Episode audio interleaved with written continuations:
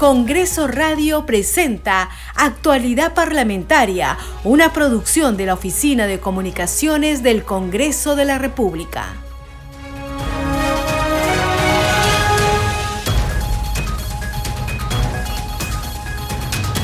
Amigos, ¿cómo están? Muy buenos días, bienvenidos. Empezamos esta edición de Actualidad Parlamentaria. Hoy es viernes 4 de noviembre del 2022. Les acompaña Perla Villanueva en los controles Franco Roldán, de inmediato los titulares.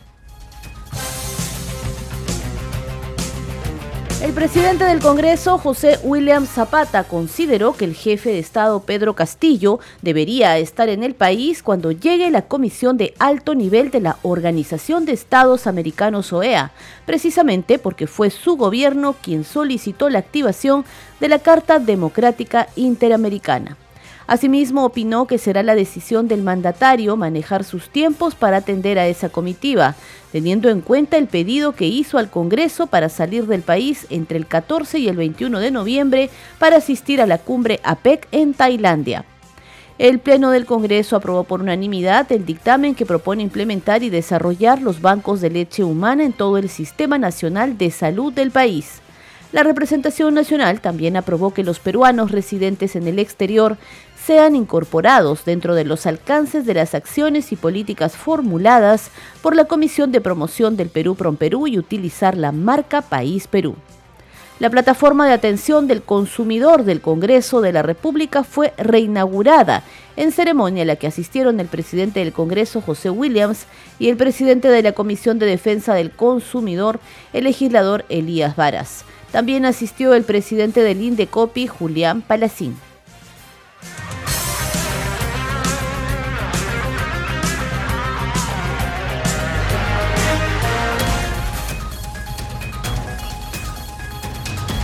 Vamos de inmediato con el desarrollo de las noticias. El presidente del Congreso, José William Zapata, consideró que el jefe de Estado, Pedro Castillo, debería estar en el país cuando llegue la Comisión de Alto Nivel de la Organización de Estados Americanos, OEA, precisamente porque fue su gobierno el que solicitó la activación de la Carta Democrática Interamericana.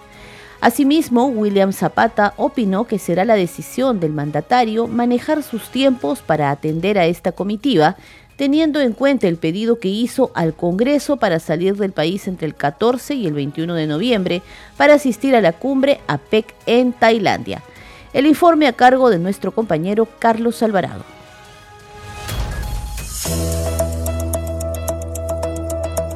El presidente del Congreso, José Williams, consideró que el mandatario Pedro Castillo debería estar en el país ante la llegada de la comisión de la OEA, más aún si fue su gobierno que impidió la activación de la Carta Democrática Interamericana. William Zapata fue consultado sobre el permiso solicitado por Castillo Terrones para acudir a la cumbre del Foro de Cooperación Económica Asia-Pacífico APEC a realizarse en Tailandia entre el 14 y 21 de noviembre. Es obvio que siendo el gobierno de Perú quien solicita la presencia de la OEA, es que tenga que estar aquí el presidente. Eso, señores periodistas, está en la decisión del presidente. El presidente tiene que manejar sus tiempos, obviamente que tiene que pasar todavía por el Congreso esa, esa autorización. Pienso de que el presidente debería estar aquí a, a la llegada de la comisión del Consejo Permanente, puesto que él ha pedido que sea así.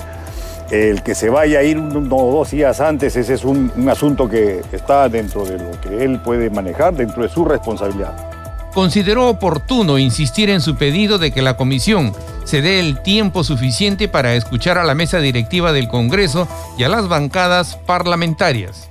Le respondimos diciéndoles de que deseamos de que ellos visiten el Congreso con la finalidad de que puedan ¿no? entrevistarse primero con la mesa directiva y luego con las bancadas. Asimismo, también le hicimos conocer en el mismo documento de que los exhortamos para que puedan reunirse con organizaciones públicas y privadas, el Poder este, Judicial, el Ministerio Público, el, Tribunal Constitucional, el periodismo. El día de hoy escuché que el canciller decía de que venía el 20 y creo que el 21 o 22 está. Oficialmente no conocemos nosotros cuáles son, cuál es la fecha. En razón a eso es que nosotros nos vamos a organizar. Sí le hemos pedido que venga al Congreso y que esté el tiempo suficiente como para que pueda escucharnos primero con la mesa directiva y luego con las bancadas. Sobre la estancia de dicha delegación en el país, José Williams indicó que debería ser de por lo menos tres días. Así podrán recibir información completa de los poderes públicos, representantes de la sociedad y de los medios de comunicación, entre otros, aseveró. La mesa directiva representa al Congreso y es por eso que las bancadas también, conforme al tiempo que tengamos, vamos a organizarnos. Debemos recordar que son 13 grupos parlamentarios, entonces hay un asunto que tenemos que definir correctamente. No sabemos qué día ni cuánto tiempo están destinando. Lo que sí le hemos pedido que sea el tiempo suficiente, ¿no? Pero entiendo también, a, a mí, a mi criterio, dos días deberían ser por lo menos unos tres días porque hay instituciones públicas y privadas, como dije, que necesitan decirle, decirle lo que piensan. debe recoger información de, de los medios, debe recoger información del Ministerio Público, de la sociedad. El titular del Parlamento también fue consultado sobre la información que funcionarios públicos estarían promoviendo manifestaciones que buscarían el cierre del Congreso. No se puede pedir cerrar el Congreso, no se puede ir contra la voluntad del pueblo, la democracia, la constitución y las leyes, aseveró. Pedir que se cierre el Congreso, pues es ir contra la democracia, contra los principios este, que reflejan la Constitución y las leyes nacionales. O sea, eso obviamente que está, está mal, no se puede pedir que se cierre el Congreso. O sea, no se puede ir contra la voluntad y la democracia, la voluntad del pueblo y la democracia, la Constitución y la ley.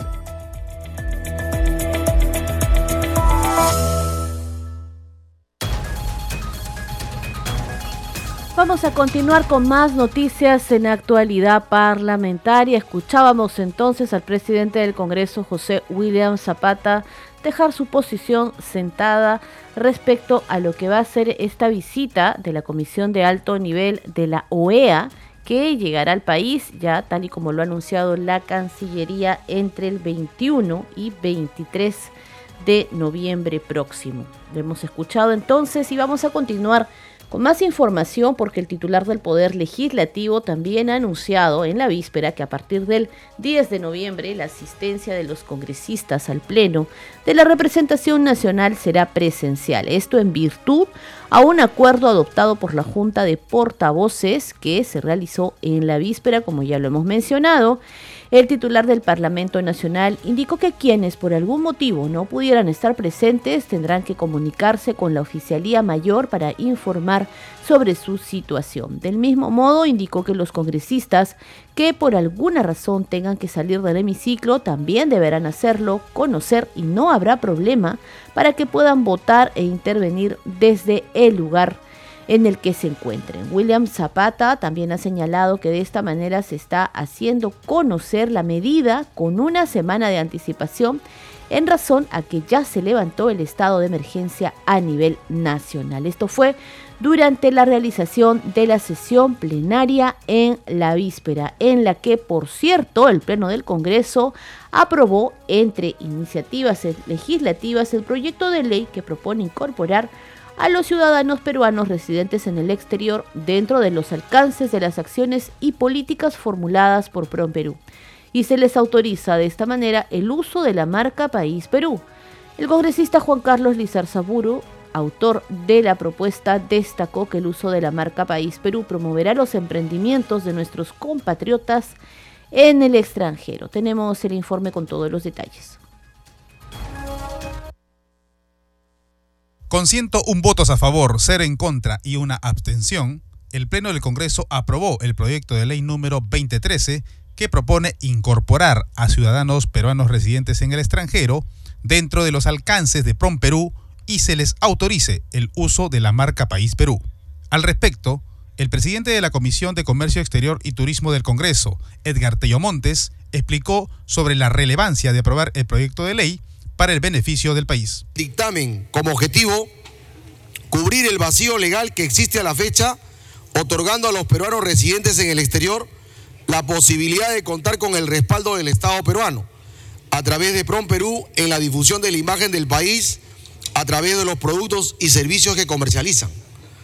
Por ello, resulta necesario que el Estado peruano otorgue en igualdad de oportunidades el respaldo en todo aspecto a los peruanos residentes en el exterior, el uso de la marca País Perú dará un valor agregado a sus emprendimientos, impactando asimismo de manera positiva en la imagen del país. Por su parte, el congresista de peruanos en el exterior, Juan Carlos Lizarzaburu, autor del proyecto de ley, manifestó que en el exterior hay una masa crítica de peruanos que realizan diversas actividades promoviendo al país, pero que demandan mayor apoyo del Estado a través de PROM Perú. El uso de la marca País Perú añadirá un gran valor a sus emprendimientos, impactando asimismo de manera positiva en la imagen de nuestro país, generando gran interés en nuestra cultura milenaria, incentivando el consumo de productos y servicios y generando un ambiente muy favorable para la entrada de inversionistas extranjeros.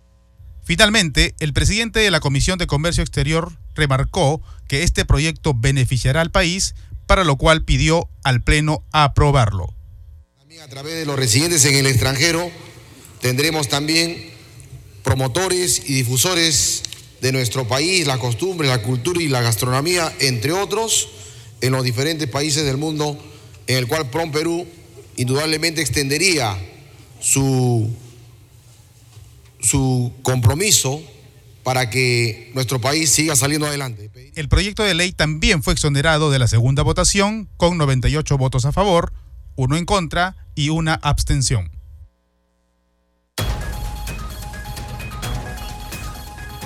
Y antes de continuar con el desarrollo de la información, hay que precisar que en breve se va a dar inicio a la sesión extraordinaria de la Comisión de Fiscalización, pero también en breve sesionará la Comisión Especial Bicentenario y a la par también se tiene previsto que empiece a sesionar la, de forma descentralizada la Comisión Especial COVID-19. Esto será en el auditorio del Gobierno Regional de Loreto, pero también se tiene previsto que en breve sesione de forma descentralizada la Comisión de Defensa Nacional en el Salón Consistorial de la Municipalidad Provincial de Trujillo en La Libertad. En tanto, acá en Palacio Legislativo en la sala Gustavo Momellona estará sesionando la Comisión de Presupuesto. En esta se verá la sustentación del proyecto de ley que autoriza de manera excepcional y por única vez el nombramiento del personal administrativo y asistencial de los servidores del Ministerio de Salud contratados bajo el régimen del decreto legislativo 1057, pero también hay una sesión y audiencia descentralizada de la Comisión de Ciencia, Innovación y Tecnología que se ha denominado Perspectivas de Desarrollo Científico y Tecnológico en la región Arequipa. Esto se realizará en el auditorio de la Municipalidad Provincial de Arequipa y por supuesto ustedes van a tener todos los detalles y las noticias que se produzcan tras las sesiones de estas comisiones ordinarias a través de Congreso Radio, Congreso Televisión, las redes sociales y la plataforma de noticias del Congreso de la República. Vamos a continuar ahora sí con el desarrollo de la información porque en la víspera el Pleno del Congreso aprobó el dictamen que propone implementar y desarrollar los bancos de leche humana en todo el Sistema Nacional de Salud. La sustentación del dictamen del proyecto estuvo a cargo de la congresista Elba Julón, presidenta de la Comisión de Salud y Población, quien señaló que el objetivo de la propuesta es establecer los lineamientos generales para la implementación y el desarrollo de los bancos de leche humana en el país como una estrategia de prestación de servicios de salud para la atención materno-infantil. A continuación, el informe es de nuestro compañero Carlos Alvarado.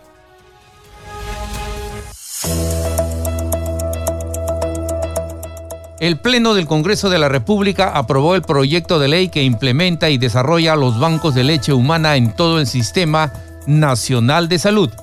La presidenta de la Comisión de Salud, Edith Julón, de Alianza para el Progreso, al sustentar la norma, informó que los beneficiarios serán los infantes en orfandad, vulnerabilidad o prematuros.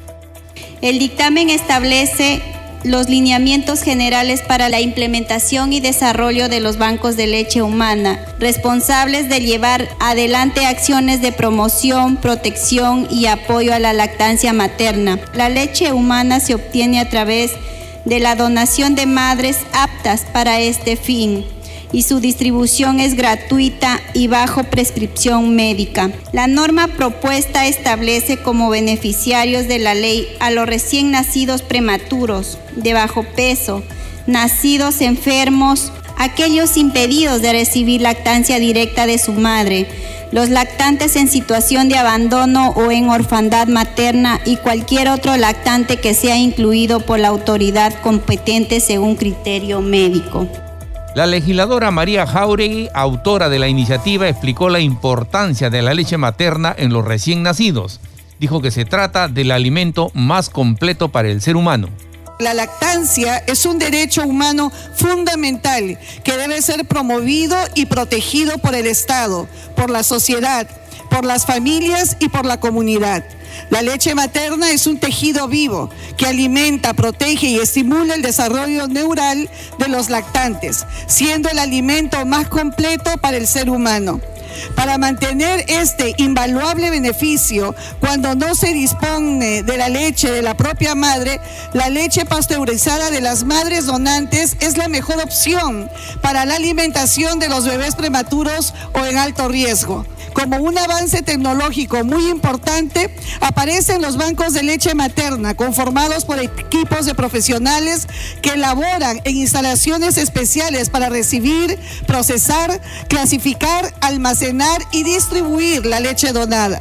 La representante de Renovación Popular informó que en el Perú, en la actualidad, solo hay tres bancos de leche materna. Con la presente ley se espera que desde Tumbes a Tacna cada ciudad tenga un banco de leche materna, aseveró. En países de la región, los bancos de leche materna han sido adecuados, promovidos. Por ejemplo, en Brasil se cuenta con 221 25 bancos de leche materna. En Guatemala con 13 bancos de leche materna. En Venezuela con 11 bancos de leche materna. En Cuba tienen 14 bancos de leche materna, en Colombia 15, en México 32 bancos de leche materna y asimismo en Europa, Italia, que se cuentan con más de 39 bancos de leche materna. En Francia hay 36 bancos de leche materna y en nuestro país solamente se cuentan con tres bancos de leche materna. A raíz de esta ley soñamos que todo el Perú, desde Tumbes hasta Tacna, cada ciudad pueda tener un banco de leche materna y darle al peruano la mejor alimentación para que pueda crecer saludablemente. El tercer vicepresidente del Congreso, Alejandro Muñante, expresó su apoyo al proyecto porque dijo se trata de una tarea noble. Solicitó al mismo tiempo apoyo al Ejecutivo para el banco de leche materna del Instituto Materno Perinatal que funcionaba en un ambiente declarado inhabitable. Esto es una tarea noble que se realiza desde el Instituto Materno Perinatal, donde pude visitar también sus instalaciones. Así que mi total apoyo a este proyecto de la congresista Milagro Jauregui de Aguayo. Y además advertir, presidente, aprovechar este momento para decirles que ese banco de leche, presidente, funciona en un lugar temporal, ya que el lugar donde funcionaba primigeniamente fue declarado inhabitable por INDECI. Así que yo llamo a las autoridades del Ministerio de Salud y del Ejecutivo para que puedan, por favor, priorizar la implementación y reforzamiento de esta infraestructura.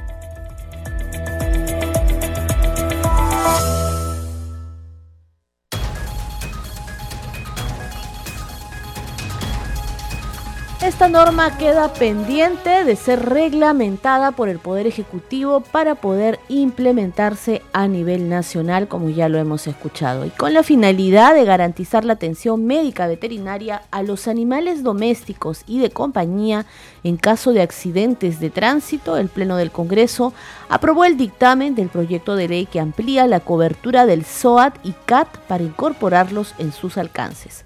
Para ese propósito se modificará la Ley General de Transporte y de Tránsito Terrestre. El dictamen del proyecto fue sustentado por el presidente de la Comisión de Transportes y Comunicaciones, Luis Aragón Carreño, ante el Pleno del Congreso. El presente dictamen tiene por objeto extender la cobertura del SOAT y CAT a los animales domésticos que hayan sufrido lesiones causados por un accidente de tránsito, para lo cual propone la modificación del artículo 30 de la ley 27181, Ley General de Transporte y Tránsito Terrestre.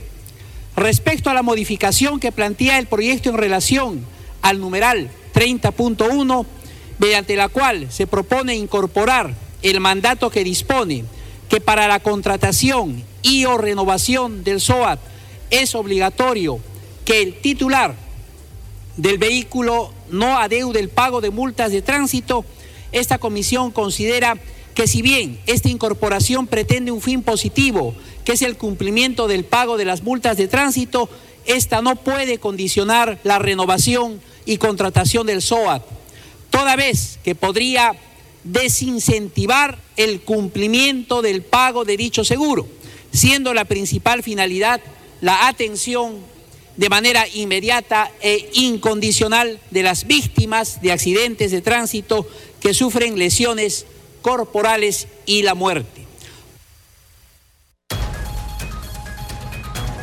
Y en otras noticias, la Oficina de Atención al Consumidor en el Palacio Legislativo fue reinaugurada. Recordemos que la atención presencial fue interrumpida por la pandemia del COVID-19. El presidente del Poder Legislativo, José Williams Zapata, afirmó que en el marco del compromiso del Congreso de la República por trabajar para el bienestar de la población, se tomó la decisión de reactivar la atención presencial a la ciudadanía en el referido módulo donde se podrán recibir los reclamos de los consumidores de productos y servicios para su atención y derivación a las instancias competentes. Se indicó que se estima atender a más de 1.800 quejas durante los próximos meses. Tenemos el informe con todos los detalles a cargo de la multiplataforma de noticias del Congreso. En beneficio de la población, el presidente del Congreso de la República, José William Zapata, llevó a cabo la reinauguración de la Oficina de Atención al Consumidor en el Palacio Legislativo, la cual había sido suspendida debido a la pandemia por el COVID-19. En esta oficina los ciudadanos podrán realizar reclamos sobre productos y servicios para su atención y derivación a las instancias competentes. Esta oficina es, es muy importante puesto que se vuelve a abrir después de un buen tiempo. Hace dos años que se encontraba cerrada. El Congreso se compromete siempre a tareas que están relacionadas con el bienestar de la población. El titular del Parlamento afirmó que es compromiso del Congreso de la República trabajar para el bienestar de la población. Es por ello que se decidió reactivar este módulo de atención. Este módulo será integrado por dos funcionarios del INDECOPI y dos colaboradores del Congreso de la República quienes se encuentran capacitados para recibir las inquietudes de los ciudadanos y brindarles la orientación respectiva. Estamos, como dijo nuestro presidente, vigilantes para poder defender los derechos del consumidor. Por su parte, un representante de la Comisión de Defensa del Consumidor y organismos reguladores de los servicios públicos explicó que el procedimiento de un reclamo consiste en la atención inicial al usuario y análisis de este. Luego se conduce al organismo regulador encargado. Nosotros nos encargamos especialmente de los servicios públicos, como usted acaba, usted acaba de mencionar, como son los servicios públicos de agua, luz, teléfono, gas natural, etcétera, etcétera. Asimismo, el presidente del Indecopi, Julián Palastín Fernández, mencionó que durante el funcionamiento de esta plataforma se logró optimizar el servicio y otorgar información y orientación sobre los derechos y deberes de los consumidores. Hoy comenzamos una nueva etapa en post a la reactivación económica, brindando orientación al ciudadano, no solo en materia de Indecopi, porque en esta eh, oficina se van a eh, tramitar también reclamos y orientar a todos los ciudadanos para eh, canalizar los reclamos ante los otros organismos reguladores. Este servicio es gratuito y los ciudadanos que deseen pueden acceder a él acercándose con su documento de identidad al Palacio Legislativo. El ingreso es por la puerta ubicada en el Girón Andahuaylas y el horario de atención es de lunes a viernes de 8 de la mañana a 5 de la tarde.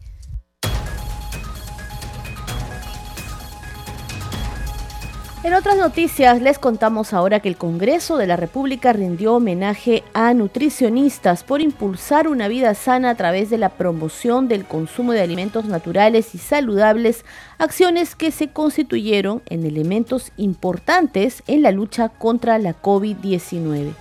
Esto fue en el marco del reconocimiento que se realizó a estos profesionales que impulsan una vida sana. La ceremonia se realizó en coordinación con el Colegio de Nutricionistas del Perú y de su decana Maritza Cela Guevara y contó con la asistencia del presidente del Congreso, José William Zapata, de la ministra de Salud, Kelly Porta Latino, y de la presidenta de la Comisión de Salud del Parlamento, Edith Julón.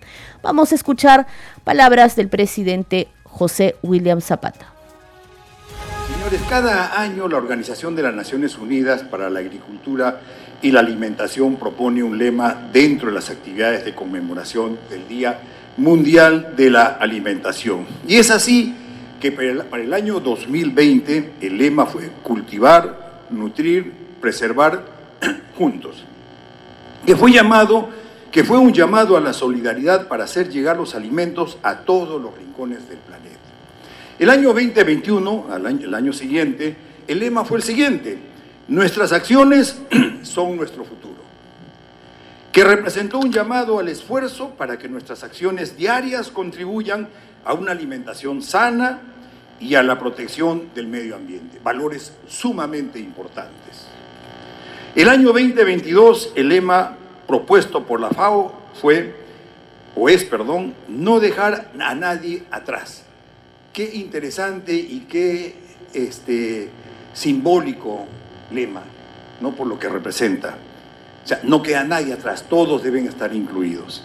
Y resulta muy interesante porque es un lema que invita a la solidaridad, pero también es una reflexión en la medida que la construcción de un mundo mejor tiene que hacerse sin permitir que haya gente que se quede relegada en los procesos de desarrollo.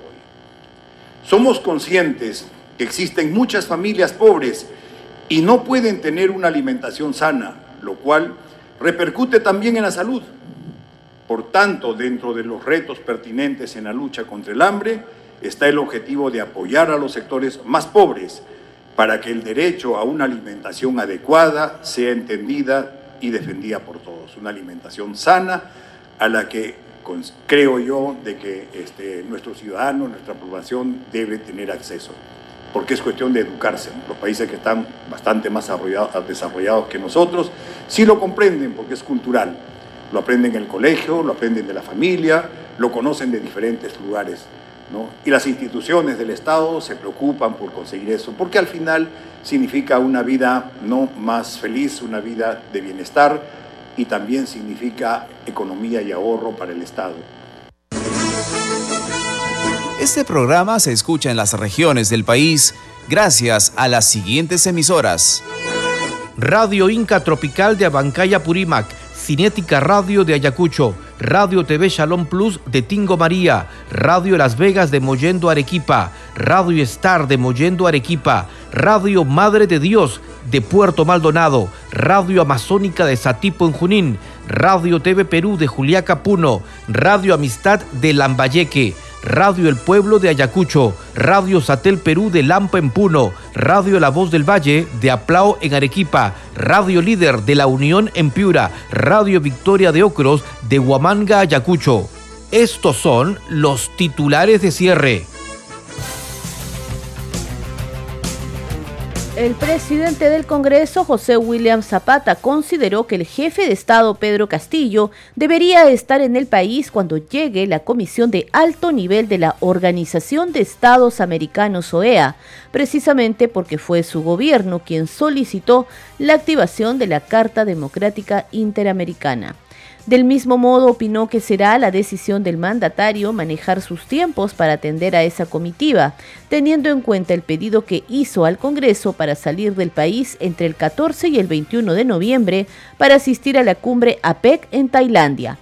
El Pleno del Congreso aprobó por unanimidad el dictamen que propone implementar y desarrollar los bancos de leche humana en todo el Sistema Nacional de Salud del país. La representación nacional también aprobó que los peruanos residentes en el exterior sean incorporados dentro de los alcances de las acciones y políticas formuladas por PROM Perú y utilizar la marca País Perú. En tanto, la plataforma de atención del consumidor del Congreso de la República fue reinaugurada en ceremonia especial a la que asistieron el presidente del Congreso, José Williams, y el titular de la Comisión de Defensa del Consumidor, el legislador Elías Varas. También asistió el presidente del Indecopi, Julián Palacín.